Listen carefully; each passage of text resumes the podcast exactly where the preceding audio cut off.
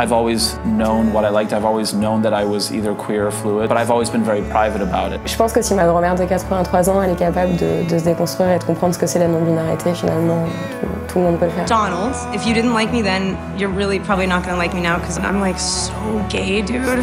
Mais vous aimez les femmes Pourquoi Pas vous If we are gonna put a label on it, yes, I am transgender.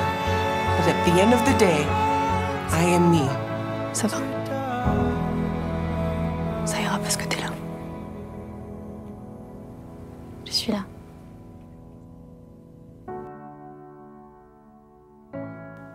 Bienvenue sur The Stories of Us, le podcast queer inclusif suisse qui retrace des parcours de vie de personnes LGBTIQA, dans l'apprivoisement et l'acceptation de leur identité. Je m'appelle Anna et au début de ma vingtaine, j'ai compris que je n'étais pas aussi hétéro que j'aurais pu le penser. C'était le début d'un long chemin d'acceptation, de remise en question, de déconstruction qui s'est enclenché. Parfois difficile, des fois hilarant, souvent déstabilisant, mais toujours animé par cette force de me rendre compte que, que je n'étais pas seule. The Stories of Us est un podcast témoin finalement, celui de cette communauté criant haut et fort son existence et sa diversité. Pendant un an, j'ai été à la rencontre de ces personnes qui, dans leur générosité et leur courage, essaient de changer les choses, pour que nous sentions tous et toutes exister dans cette société qui est aussi la nôtre. Chaque épisode est un nouveau témoignage, réel, vécu, authentique. Ils, elles et elles vont vous raconter leurs histoires, notre histoire. Je m'appelle Medley, j'utilise le pronom Yel et les accords j'aime bien en alternance. J'ai une préférence pour le masculin et j'ai 25 ans. Je suis auxiliaire euh, dans la crèche, euh, une crèche en forêt à Genève. Je m'occupe d'enfants euh, de moins de 4 ans. Je viens du sud de la France, vers le sud de l'Ardèche, Toulouse, Marseille. Et j'ai grandi principalement avec ma mère. Très jeune, j'avais conscience de ne pas être une fille. Pour moi, c'était toujours ça, c'était toujours je suis pas une fille. Je le prenais très mal si on me disait tu es une fille, tu es dans l'équipe des filles, les filles font ça, les filles font ci je m'énervais très très vite. J'étais pourtant pas un enfant colérique, j'étais très tranquille plutôt comme enfant. Très chou, très dans mon petit monde, à faire mes petits trucs. Euh, mais je rentrais dans des grosses colères si on me disait que j'étais une fille. Et j'avais toujours ce truc de je ne suis pas une fille. Même si j'avais pas forcément conscience de ce que ça voulait dire. Je pense pas que j'avais du tout conscience même de ce que ça voulait dire. C'était juste que je n'étais pas une fille. Et puis, euh, je le disais ouvertement à tout le monde. Et je hurlais même dans l'école. Je n'avais aucun problème à ça.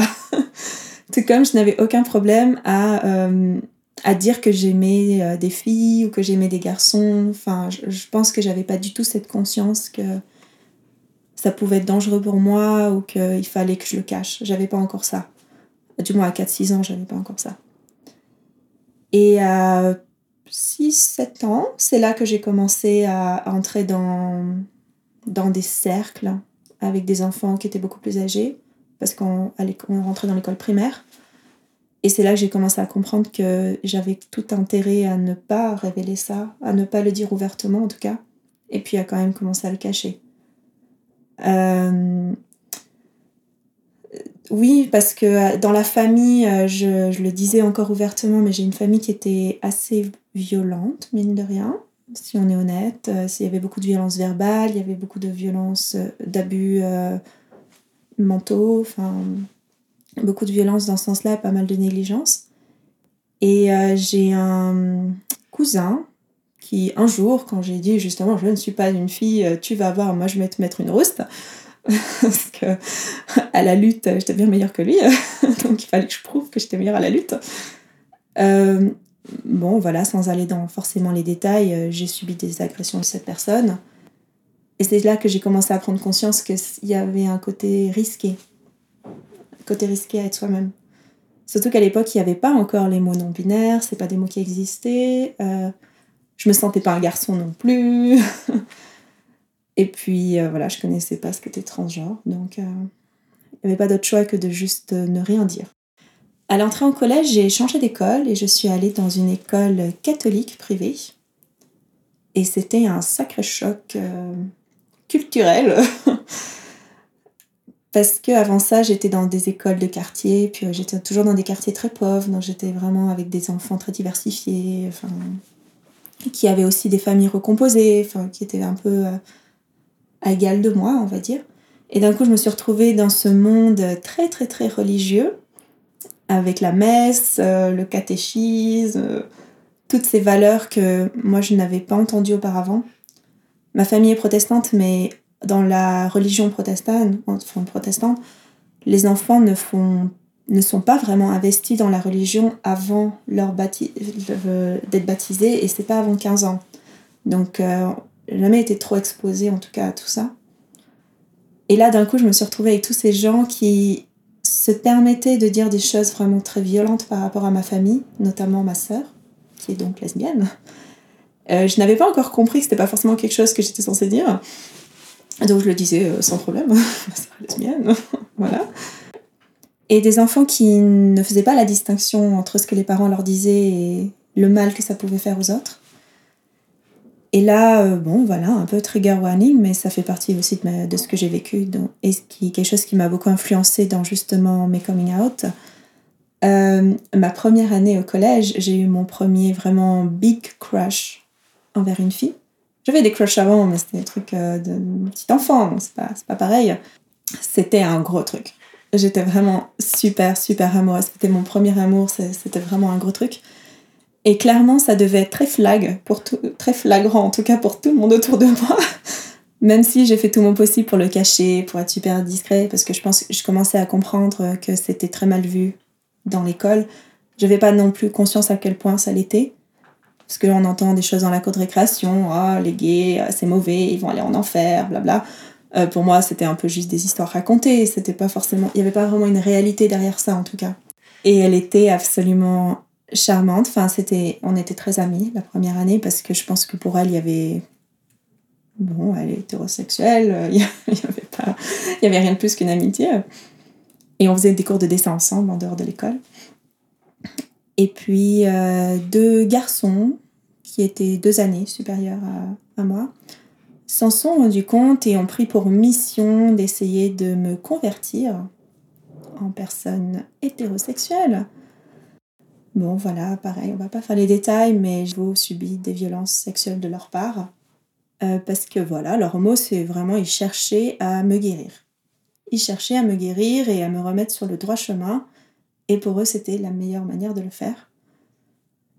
Bon, j'ai fait un long chemin depuis et je me rends compte que ces pauvres garçons, malheureusement, c'est le cas de dire, euh, ont subi pas mal de violences eux-mêmes, je pense. C'est pas venu de nulle part. Mais c'est vrai que ça m'a extrêmement influencée. Parce que pour moi, le message qui en est ressorti, c'est être amoureuse d'une femme, c'est mauvais. C'est dangereux, je peux pas faire ça, c'est trop risqué, c'est hors de question. Euh, et c'est à oublier totalement. Cette école, j'en ai tiré que la, la religion, c'est quelque chose qui m'a fait peur pendant très longtemps. J'ai mis beaucoup de temps pour m'en remettre. Ce traumatisme, euh, ce viol en particulier, ça m'a provoqué un stress post-traumatique pendant plusieurs années. Et une perte de mémoire de deux ans de mes 11 ans à 13 ans, j'avais très très peu de souvenirs. J'ai récupéré maintenant grâce à, du travail, mais j'avais un black, blackout total de cette période-là. Euh, j'ai dû également réapprendre à lire et à écrire. C'était un tel choc émotionnel que j'ai arrêté de parler à la suite de ça. J'étais plus capable de lire, j'étais plus capable d'écrire. J'ai développé une dyslexie. Et à la même période, mes grands-parents sont morts de cancer. Donc c'était tout un truc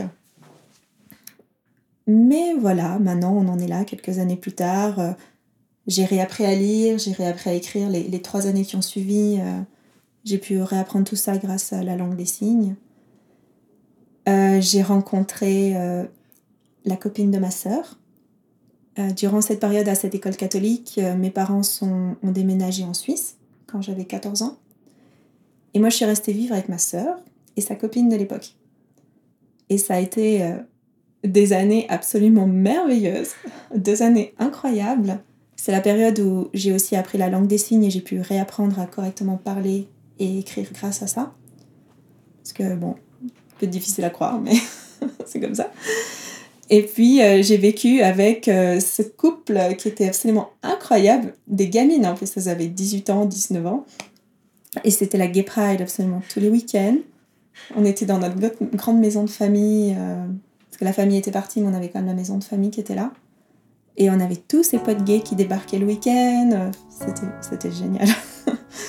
je pense que cette période, ça m'a permis de, guérir de ce qui s'est passé avant.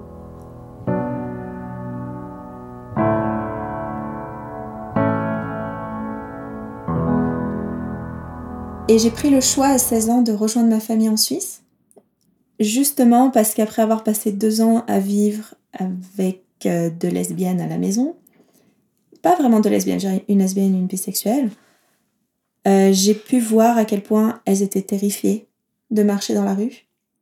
Elles voulaient absolument pas que ça se voie qu'elles étaient en couple. Si on marchait dehors et qu'elles avaient le malheur de se tenir la main, on se recevait des insultes dans la rue ça m'a beaucoup marqué. Pour moi, je me sentais pas du tout en sécurité à Toulouse. J'étais terrifiée d'aller dehors. En plus, euh, j'étais terrifiée d'être avec ma sœur. J'avais l'impression de devoir la défendre. Donc, je suis partie en Suisse. J'ai fui le pays. Et ça a été nettement une très bonne décision. Euh, je suis arrivée à Zurich à 16 ans. Et j'ai d'un coup été totalement choquée de voir le nombre de personnes out en public. Littéralement, mon premier jour à Zurich, j'ai vu un couple gay qui se tenait la main dans la rue. Et c'était c'était un choc, c'était vraiment un choc de oh mon dieu, ils ont le droit de faire ça, ils peuvent faire ça, il y a personne qui dit rien. C'était vraiment surprenant. Et puis c'est là que j'ai vu que j'étais au bon endroit parce que mine de rien, la Suisse, je me sens nettement plus en sécurité ici que ce que je me sentais en France. Et je pense que petit à petit, c'est là que je me suis réautorisée à réexplorer un peu ces parties-là de moi mais très doucement, parce que j'étais, j'étais dans l'école française de Zurich et c'était que des gens très cathos de nouveau. Donc je pense que j'avais encore un peu cette distance quand même. Mais je m'autorisais petit à petit à dire Oh, elle est jolie ou. Enfin, ce genre de choses, quoi. À me comporter un peu plus de manière masculine, comme je souhaitais l'être. Euh, à être un peu plus ouverte sur ce que, ce que je ressentais.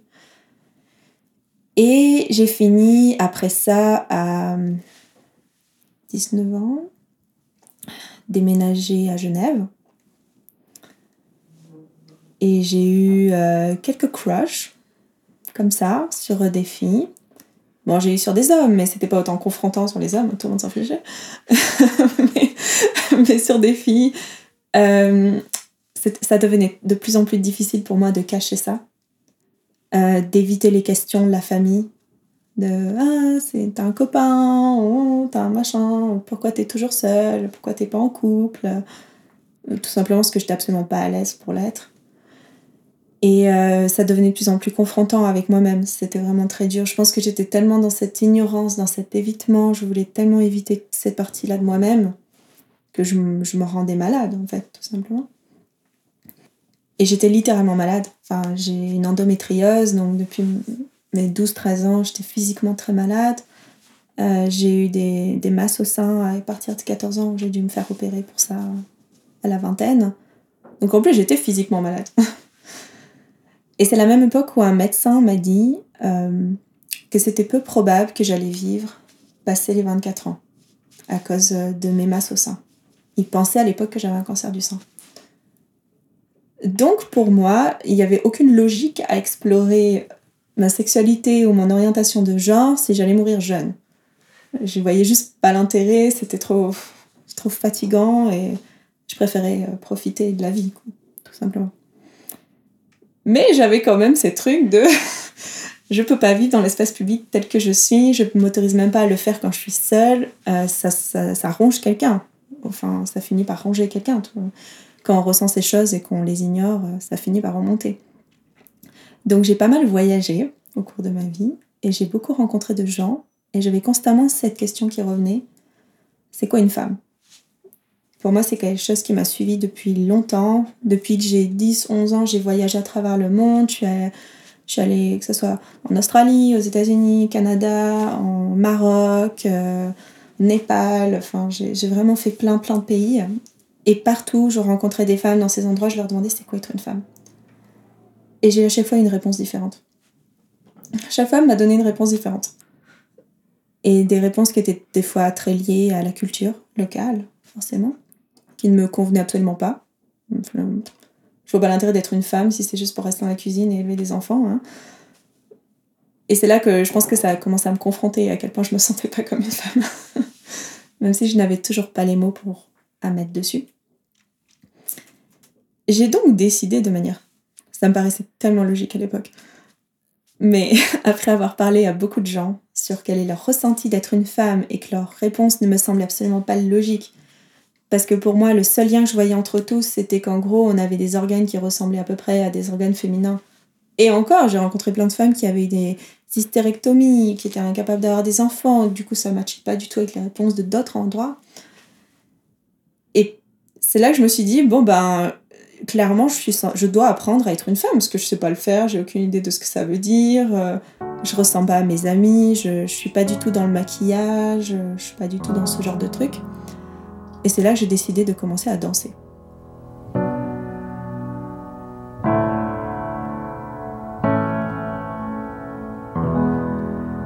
J'ai découvert les danses de couple en 2013, quand j'étais à l'université de médecine à Lausanne.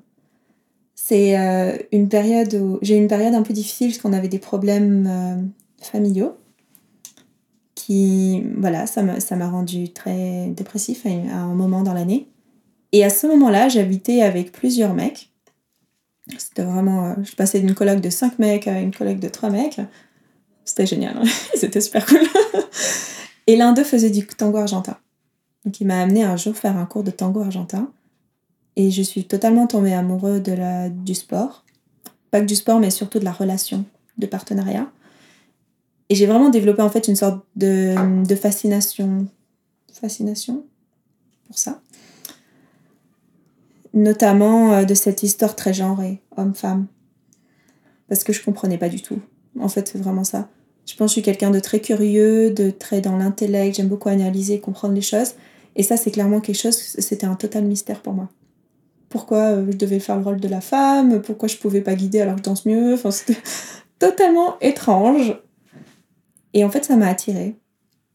Donc j'ai commencé à faire euh, des danses de salon et de la salsa, notamment au début.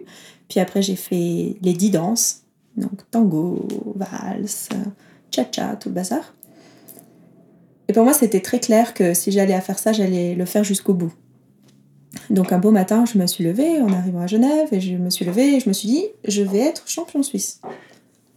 Parce que si j'arrive à être champion suisse, c'est que clairement, j'arrive à être une femme.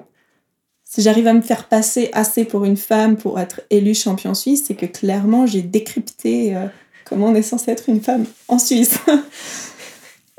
Donc, je suis allée, j'ai commencé, euh, j'ai trouvé un super partenaire immédiatement qui est absolument merveilleux qui s'avère est très gay, euh, ouvertement, et qui ouais, m'a accompagnée dans tout ça, même si je n'avais pas du tout conscience que je faisais ça parce que j'avais un problème d'identité de genre.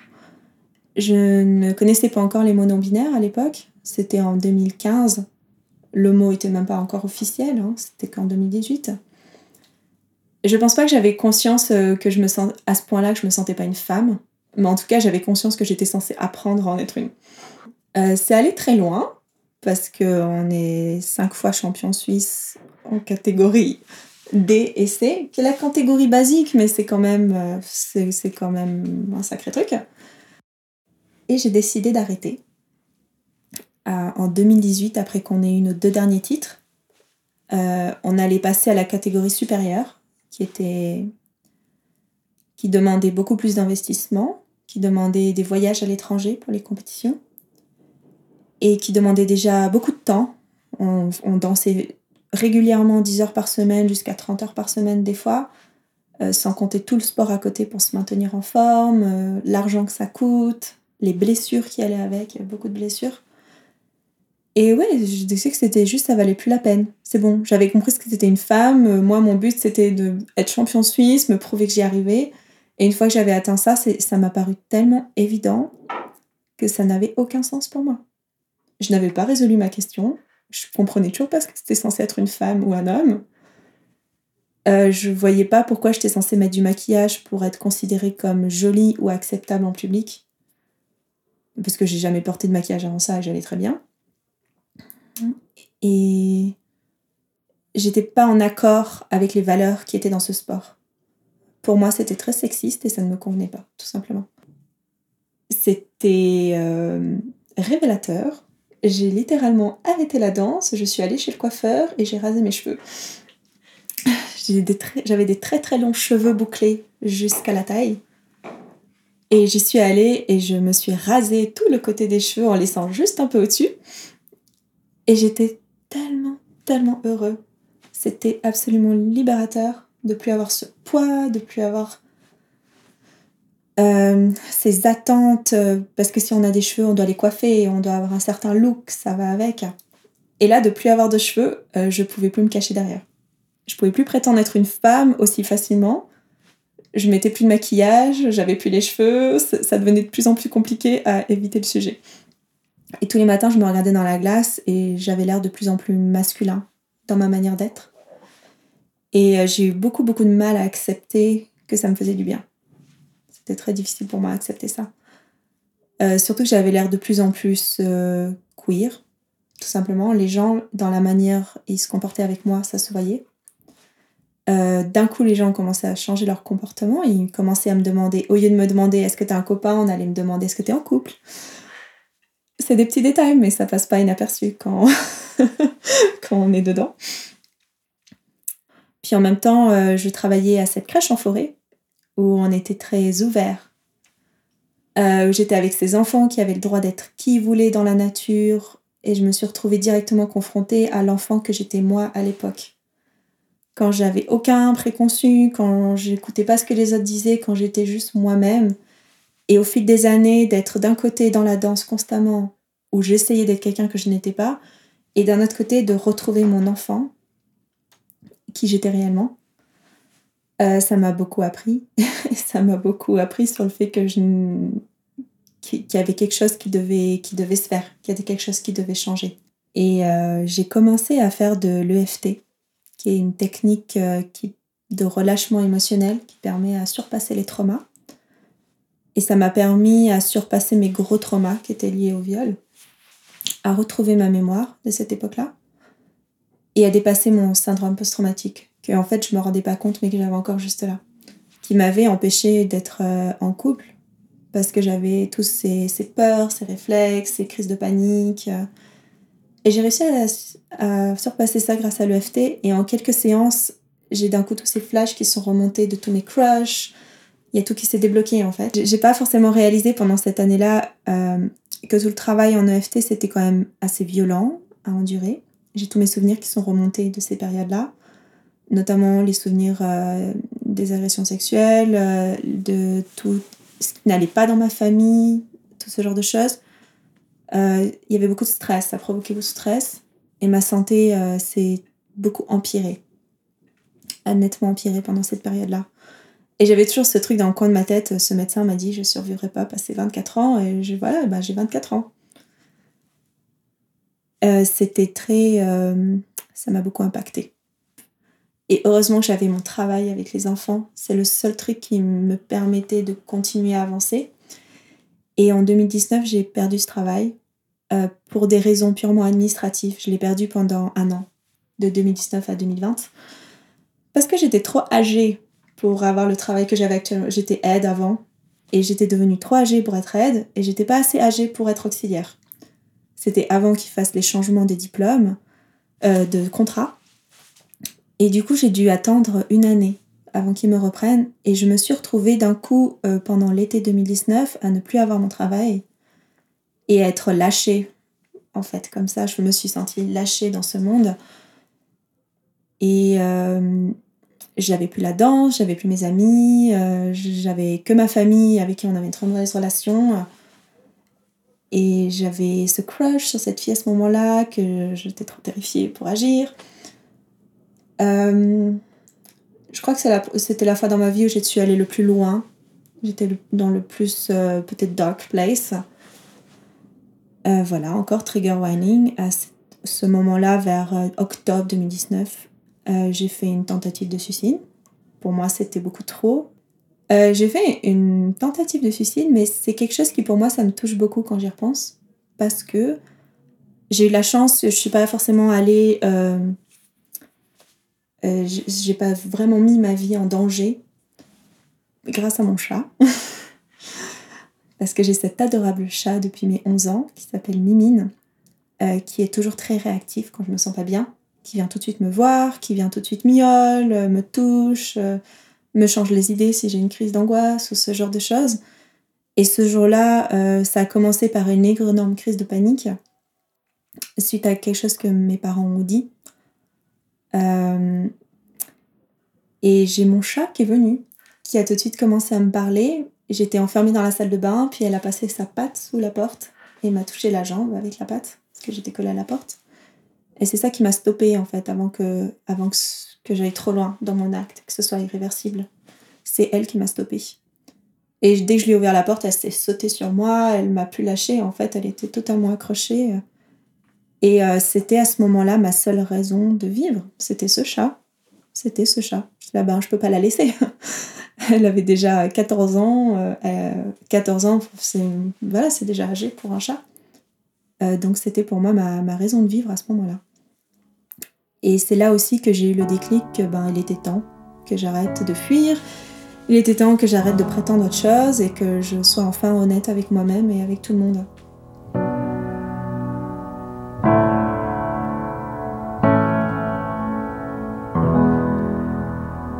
Euh, je me suis recousue, je patchais tout le bazar. Et j'ai commencé à aller sur internet, à rechercher les termes LGBTQ, qu'est-ce qui me convient, qu'est-ce que. à regarder des témoignages, des interviews. Euh... Voilà, je me suis vraiment lancée dedans. Et une semaine plus tard, j'ai fait mon coming out à ma famille. J'ai commencé par ma mère. Et c'était intéressant parce qu'à cette époque-là, du coup, j'ai commencé par dire que j'étais bisexuelle. Parce que le terme, entre-temps, avait été nettement communiqué au niveau de la société la vision avait bien changé. Et en tout cas, les gens savaient ce que c'était bisexuel. Alors que pansexuel, c'était pas forcément quelque chose qu'ils savaient. Bien que maintenant, je m'identifie plus comme pansexuel que bisexuel. Euh, j'ai choisi d'utiliser ce mot, pour ma mère en tout cas. Euh, bon, bah, c'était, un peu ridicule comme coming out. On était en train de se disputer, puis euh, on était à côté d'une de mes peintures d'une femme à moitié à poil. et ma mère, qui d'un coup s'arrête pendant la conversation et me dit Oh, mais toi, de manière, euh, je sais même pas ce que t'es, euh, si t'aimes les femmes ou les hommes.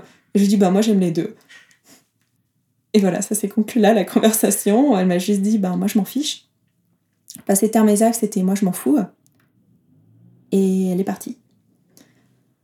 Euh, c'était. Je sais pas si c'était vraiment son intention. En tout cas, moi, je l'ai pas très bien vécu. Euh, parce que le je m'en fous, pour moi, c'était pas une invitation à en parler.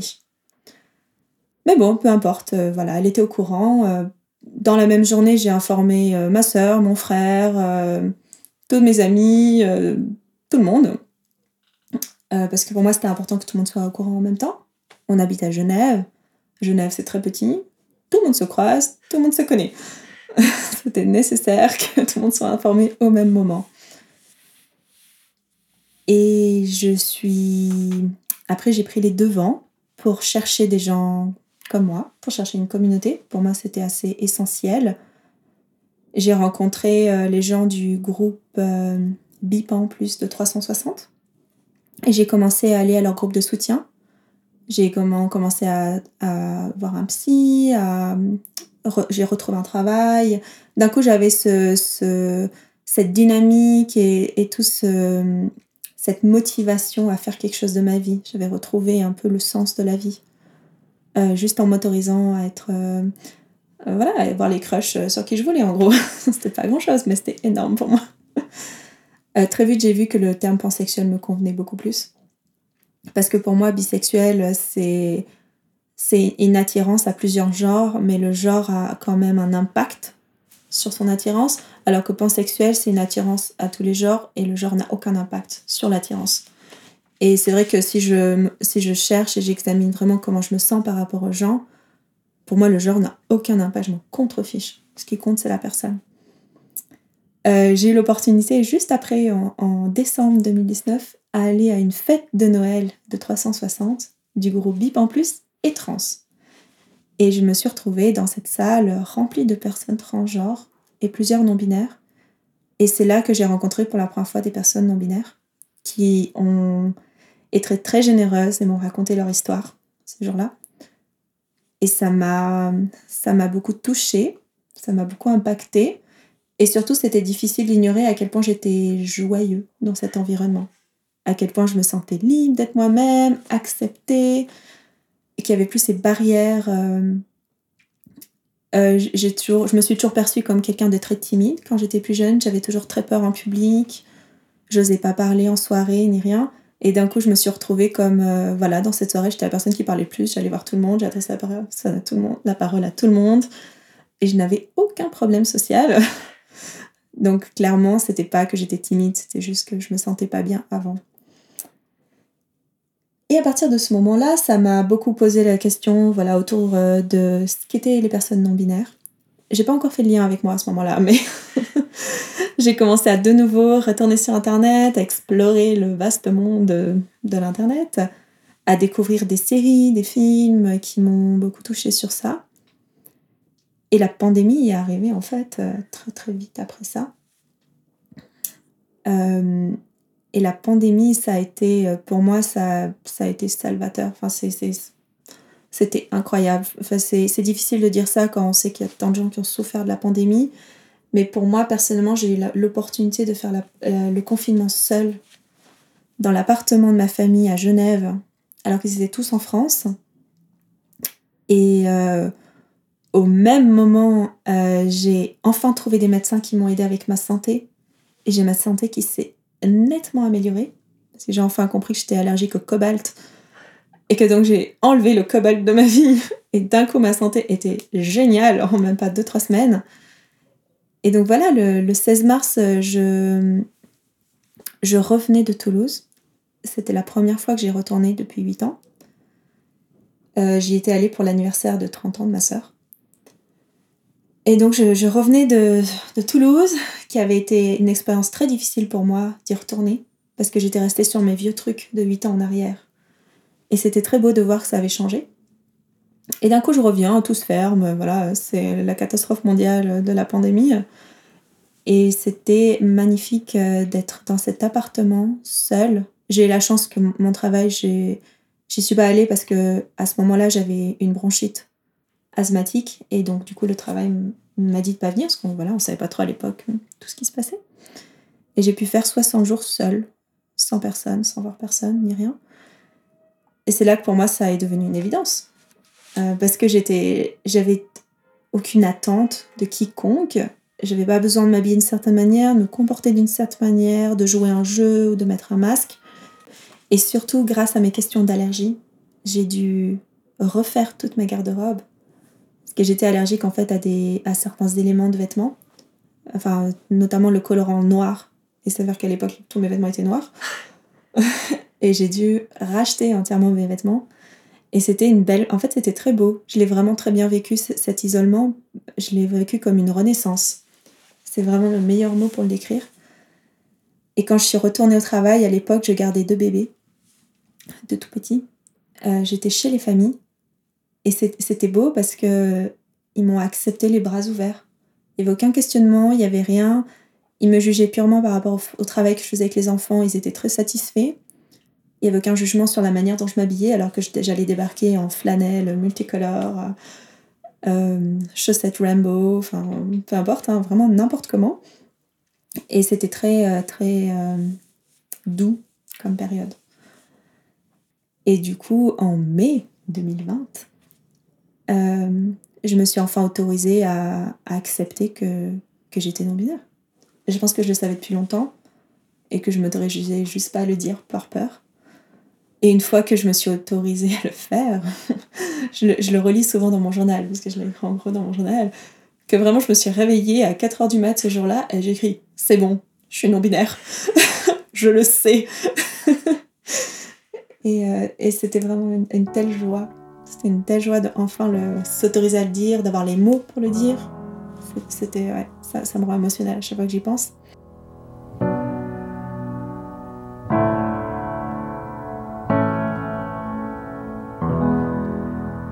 Et donc je gardais deux bébés à l'époque, dont un petit de 14 mois qui n'arrivait pas à dire mon prénom correctement. Il commençait à parler. Et mon ancien prénom, mon date name, il n'arrivait pas à le dire correctement. Et la manière dont il le disait, ça m'a beaucoup inspiré. Et ça m'a fait réaliser que je n'aimais pas en fait mon ancien prénom. Parce qu'il était rattaché à toutes ces, à toutes ces attentes que la société avait de moi. Et du coup, pour moi, c'est devenu très vite évident que c'était important de changer de prénom. Mais je voulais aussi rester dans le respect de ma mère. Et mon ancien prénom était un prénom anglophone qui parlait de musique. Alors, euh, j'ai souhaité garder un peu une chose similaire. Et il s'avère que ce petit, euh, ce jour-là, m'a appelé euh, Mehdi. Alors, c'est pas Medley, mais c'est Mehdi. Et en cherchant un peu, euh, je suis tombée donc sur Medley, que les gens disent medley en français, mais ça se prononce medley en anglais, qui voulait littéralement dire un mélange de musique. Et je l'ai trouvé en mélangeant mon ancien prénom qui voulait dire musique. Donc pour moi, c'était tellement drôle, c'était fait pour. Euh, c'est anglophone, mais en même temps, ça vient du vieux français et ça veut dire une personne combattante en vieux français. Euh, ce que je considère être. Et c'était une évidence totale. Et tout de suite, le petit, en plus, quand je lui ai dit de m'appeler Maddy, il a tout de suite fait. Et euh, alors qu'il est petit, mais c'était. Ouais, pour moi, c'était mon prénom. C'est comme si j'entendais enfin la chose qui me correspondait. C'était une évidence absolue pour moi qu'il fallait que je le dise très vite à tout le monde. À tel point, je me reconnaissais dans ces prénoms. Euh, je me suis sentie totalement dissociée de mon ancien prénom. Je, je le reconnaissais même plus en fait quand les gens m'appelaient. Tellement j'étais dans, ce, dans cet espace d'euphorie d'être moi-même. Et c'était important pour moi de le dire d'abord à ma mère. Ma mère, c'est quelqu'un qui peut très vite réagir violemment, surtout si on lui manque de respect. Donc pour moi, c'était important qu'elle le sache en premier, parce qu'également, elle connaît tous mes amis, elle connaît mes collègues de travail, enfin voilà. Et en août, j'allais recommencer mon travail à la crèche. J'avais de nouveau ma place. Je voulais absolument reprendre le travail avec mon nouveau prénom. Parce que les enfants que j'allais avoir euh, allaient me connaître pour les années qui arrivent. C'était important pour moi que ce soit tout de suite avec le nouveau prénom. Donc en juin, j'ai débarqué dans la chambre de ma mère et j'ai décidé de lui annoncer que j'étais non-binaire et que je changeais mon prénom. Et mon pronom au passage, c'était pas assez. Donc, et le pronom avec. Euh, elle a très mal pris. Ça, c'est. Je m'y attendais pas. Je pensais qu'elle le prendrait très bien. Parce que pour le côté sexualité, elle a très bien pris. Donc euh, peut-être euh, j'ai mal préparé le terrain. Je suis allée vraiment. J'ai ouvert la porte, j'ai débarqué. Hé, salut En fait, je m'appelle Medley et je suis non-binaire. Après qu'elle ait passé six mois en confinement en France et qu'elle vienne juste de redébarquer en Suisse. Je pense que c'était clairement un gros choc. Je le reconnais maintenant après coup. J'aurais pu peut-être un peu mieux préparer le terrain. Mais elle a très très mal pris. Ça, c'est très. C'était vraiment pas une bonne chose pour elle. C'est très vite énervé. Mais bon, peu importe, euh, moi je lui ai dit, euh, j'étais très fière de moi. Même si j'étais en larmes, c'est pas grave, j'étais très fière de moi. Euh, je suis sortie de cette chambre, j'ai envoyé un message groupé à toutes mes connaissances pour leur annoncer, euh, voilà, bah, que tout le monde soit au courant en même temps. J'avais pas envie de continuer à faire ces jeux de euh, qui est au courant de quoi, euh, en fait j'ai quel prénom avec telle personne. Euh, non, basta, qui je suis, euh, tout le monde vous vous adaptez. J'ai été submergée de réponses positives. Et ça, je pense que c'est quelque chose qui est important à mentionner, parce que c'est pas souvent ce qu'on entend des coming out. Mais la première réponse que j'ai reçue, c'était de mon amie de la danse, Noémie, qui tout de suite m'a dit Ravie de te rencontrer, Madly, j'ai changé ton prénom dans mon contact, je suis tellement contente pour toi. Et, euh, ça, et j'ai fondu en larmes, parce que c'est exactement ce dont j'avais besoin d'entendre. Et j'ai eu que des réponses positives, mis à part euh, ma mère, mon beau-père et ma sœur. Même mon frère, il s'en fichait totalement. J'ai eu que des réponses positives, euh, même de la part de personnes de 50 ans, 60 ans. tout le monde s'en fichait. Tout ce qu'ils voyaient, c'est que d'un coup, j'étais une personne souriante, qui faisait des choses, qui sortait de mon lit, qui était enfin en bonne santé, qui faisait enfin des choses. J'étais plus déprimée. Euh, j'ai dû avoir pas mal de conversations par la suite avec ma sœur pour lui expliquer ce que c'était. Elle a très vite compris, je pense, de sa situation euh, aussi en tant que lesbienne. Je pense qu'elle peut comprendre euh, qu'il y ait d'une incompréhension. en fait, on peut pas dire ça autrement. Ma mère, c'est toujours en conversation. Voilà, j'ai toujours l'espoir qu'elle finira par comprendre. Et le coming out qui me restait à faire, c'était donc au travail. J'avais pas le souhait de mentir. Je souhaitais pas du tout me cacher. Maintenant que j'avais enfin, que j'étais enfin dans un bon espace, euh, j'avais vraiment ce besoin d'être moi-même, même au travail. Surtout parce que je suis dans une crèche en forêt, avec des gens très ouverts. Euh, Il y a vraiment cette notion de les enfants peuvent être qui ils veulent, il n'y a pas de sexisme dans la crèche, Euh, on a des collègues hommes, des collègues femmes, maintenant collègues non binaires. J'ai jamais de jugement négatif par rapport à quoi que ce soit envers eux. Et je me sentais très très en confiance avec eux. Mais j'étais pas là le premier jour de la rentrée. Parce que j'étais en cours, alors j'ai pas eu l'opportunité de le dire à toute l'équipe en même temps. Et dans notre crèche, on travaille pas tous en même temps. Et on est dans la forêt. Il n'y a pas d'électricité, il n'y a pas d'eau, il n'y a rien. Euh, J'avais donc besoin d'attendre euh, un moment officiel pour le faire. Donc j'ai rien dit. J'ai juste débarqué en changeant mon, mon prénom. Et tout le monde a immédiatement changé mon prénom, sans questionnement. Personne ne m'a posé de questions, ils ont tous changé. Et c'était c'était agréable. Franchement, tout le monde pourrait faire ça, les bras ouverts, ça serait génial. Et qu'il n'y avait pas de jugement? C'était juste, ah ok, maintenant t'es ça, ok, cool. Content que tu sois revenu à la crèche, c'est trop bien.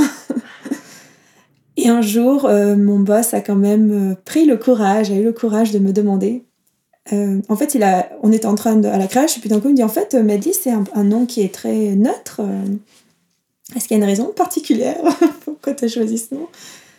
Euh, Je lui ai dit, je lui ai dit, voilà, j'étais non-binaire, que je préférais Yel. euh, J'avais un peu le stress quand même, parce qu'on met quand même un peu toujours son, travail en danger, on ne sait jamais ce qu'on va avoir face à nous.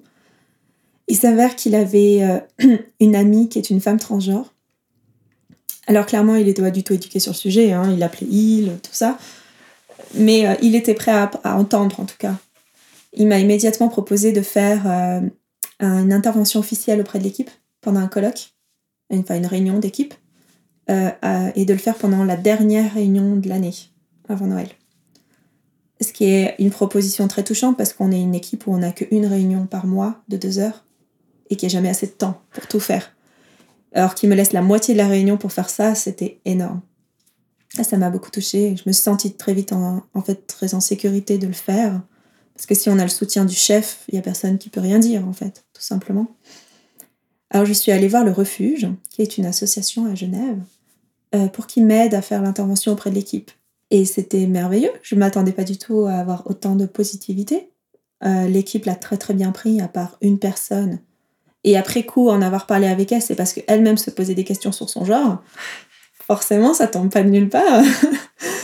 Euh, mais n'empêche que j'avais des collègues qui étaient en larmes, qui m'ont pris dans les bras. Bon, voilà, période Covid, ok, oups, pardon, mais euh, c'était touchant euh, d'a- d'avoir ces gens qui, qui étaient en larmes, que j'ai pas eu la chance d'être moi-même plus tôt.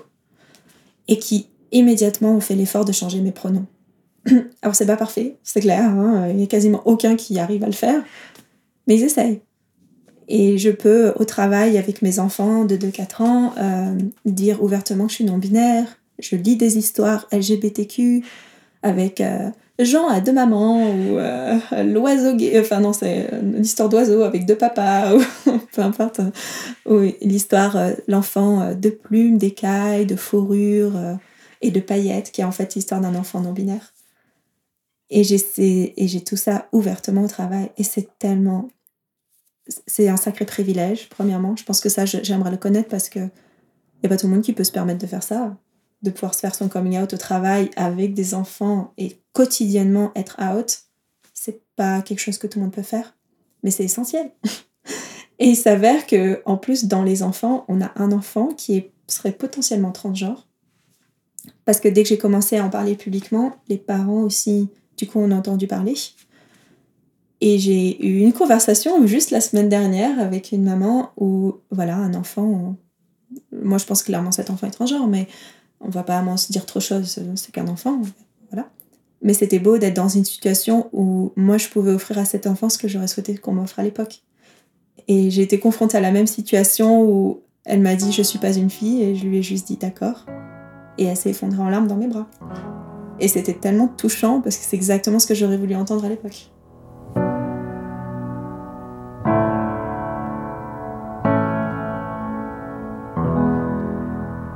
Suisse est quand même assez en retard sur certaines choses. Euh, le genre neutre n'est même pas reconnu encore. En 2019, ils ont réinstauré les genres binaires. C'est un peu déprimant d'ailleurs parce que ben, j'aimerais bien être vue comme je suis. Et euh, l'histoire du prénom, c'est compliqué à changer. Il faut encore passer par le côté psychiatre, ce qui est vraiment hallucinant parce que j'ai pas une maladie mentale parce que je suis transgenre. Mais encore, je trouve que c'est facilité sur certains points. J'ai pu changer mon prénom en. Bah là, il est officiel maintenant. Euh, alors que je suis en cours en plus de naturisation. En deux mois, c'était fait, mon changement de prénom. Mais ça, c'est parce que je suis passée par l'association 360 qui a fait le dossier pour moi. Leur juriste a fait le dossier pour moi. Et je pense que ça m'a nettement facilité, euh, facilité la transition. Euh, l'histoire des médecins, les médecins n'ont aucune idée de ce qu'est une personne transgenre. À part deux, trois rares exceptions qui ont dû entendre parler du sujet en dehors, les gens n'ont aucune idée. J'ai dû faire peut-être neuf gynécologues avant de trouver un gynécologue qui acceptait de ne pas m'appeler madame pendant la séance. Et très souvent, j'ai eu des jugements très violents et des remarques très transphobes pendant les séances. Ce qui fait aussi que ma santé était aussi désastreuse parce que j'allais pas voir les médecins. Parce que si j'allais voir un médecin, on m'appelait madame euh, ou, euh, ou, on me faisait des remarques très personnelles qui n'étaient pas du tout bienvenues ou bienveillantes. Je pense qu'il y a clairement une grande amélioration à faire sur l'éducation euh, du personnel de la santé, du personnel des services publics, qui est que formulaire homme-femme, alors qu'on voit dans d'autres pays, même en Angleterre, j'ai des amis non-binaires qui en Angleterre sont neutres sur leur euh, papier d'identité. Euh, franchement, hâte que ça se passe en Suisse. Mais après, on est quand même très privilégié. On est un pays où on a des associations. Déjà, c'est génial, c'est pas le cas partout. Euh, je peux mettre ouvertement sur ma candidature de naturalisation que je fais partie de ces associations et c'est quelque chose qui est valorisé au lieu de dénigrer. et je travaille avec des enfants de 2-4 ans et je peux dire publiquement que je suis pansexuelle et non binaire et je suis pas virée. Alors on est clairement, on est clairement privilégié que beaucoup, beaucoup de pays dans le monde. C'est comme une vérité. Mais je pense que la Suisse peut clairement s'améliorer. Pour moi, la communauté, ça m'a sauvée parce que je l'ai trouvée à un moment où j'étais très très mal. Ça m'a permis d'avoir un espace safe où en parler. Et c'est, ça fait du bien quand il s'est passé quelque chose dans sa vie, euh, quand quelqu'un a eu un propos transphobe ou qu'on a, eu on a vu une vidéo transphobe ou quelque chose comme ça, d'aller dans un endroit, de pouvoir le dire, d'avoir tout le monde qui comprend et qui nous réconforte. Et il n'y a pas besoin d'expliquer, il n'y a pas besoin d'essayer de faire un cours d'histoire ou un cours sur la thématique du genre ou peu importe, les gens comprennent. Et ça, ça fait un bien fou. Je pense que les personnes cisgenres hétérosexuelles ne se rendent même pas compte de la chance qu'ils ont d'être toujours compris, peu importe où ils vont. Et ça, c'est que les personnes oppressées qui peuvent comprendre, que ce soit des personnes de couleur, des personnes racisées, des personnes avec un handicap, euh, des personnes euh, LGBTQ, on peut pas comprendre tant qu'on n'est pas oppressé. Mais dès qu'on est oppressé, il, y a besoin d'avoir un groupe de personnes qui vivent la même oppression. Comment est-ce qu'on peut être là pour quelqu'un qui vit tout ça? Ben, Je dirais c'est justement être là. Euh, moi, les réactions qui m'ont le plus aidé, c'est les gens qui étaient là, qui m'ont écouté, qui ont posé des questions et, euh, et qui ont fait des efforts. Euh, je demande à personne d'être parfait. Je sais que c'est vachement compliqué de changer tout son langage, toute sa manière de voir le monde je trouve ça très touchant quand j'ai des amis qui sont russes, très chrétiens, euh, vraiment très binaires, et qui prennent l'effort de changer mon pronom, ou qui prennent l'effort d'écouter ce que j'ai à dire. Donc je dirais pour un allié, juste être là. Il n'y a vraiment pas besoin de grand chose de plus. Se taire, écouter, et voilà, c'est tout. Pour une personne qui est en train de se poser des questions, je dirais que le plus important, c'est il n'y a pas de honte à attendre. Il n'y a pas de honte à ce que ça prenne du temps pour comprendre qu'il vaut mieux d'ailleurs attendre d'être dans un espace safe pour le faire? Euh, je conseillerais jamais à un jeune qui est dans une maison avec des familles transphobes de faire son coming out. Il vaut mieux attendre. Il n'y a aucun problème avec ça, ça va pas changer. Et chercher sa communauté. je trouve que c'est le meilleur endroit. Chercher des gens comme nous. Et qu'il y a vraiment beaucoup de ressources, que ce soit sur les réseaux sociaux, que ce soit des sites internet. J'ai plein de gens qui me contactent sur mes réseaux sociaux, sur mon site internet, et j'ai aucun problème à répondre aux questions. Euh, ouais, trouver quelqu'un comme nous.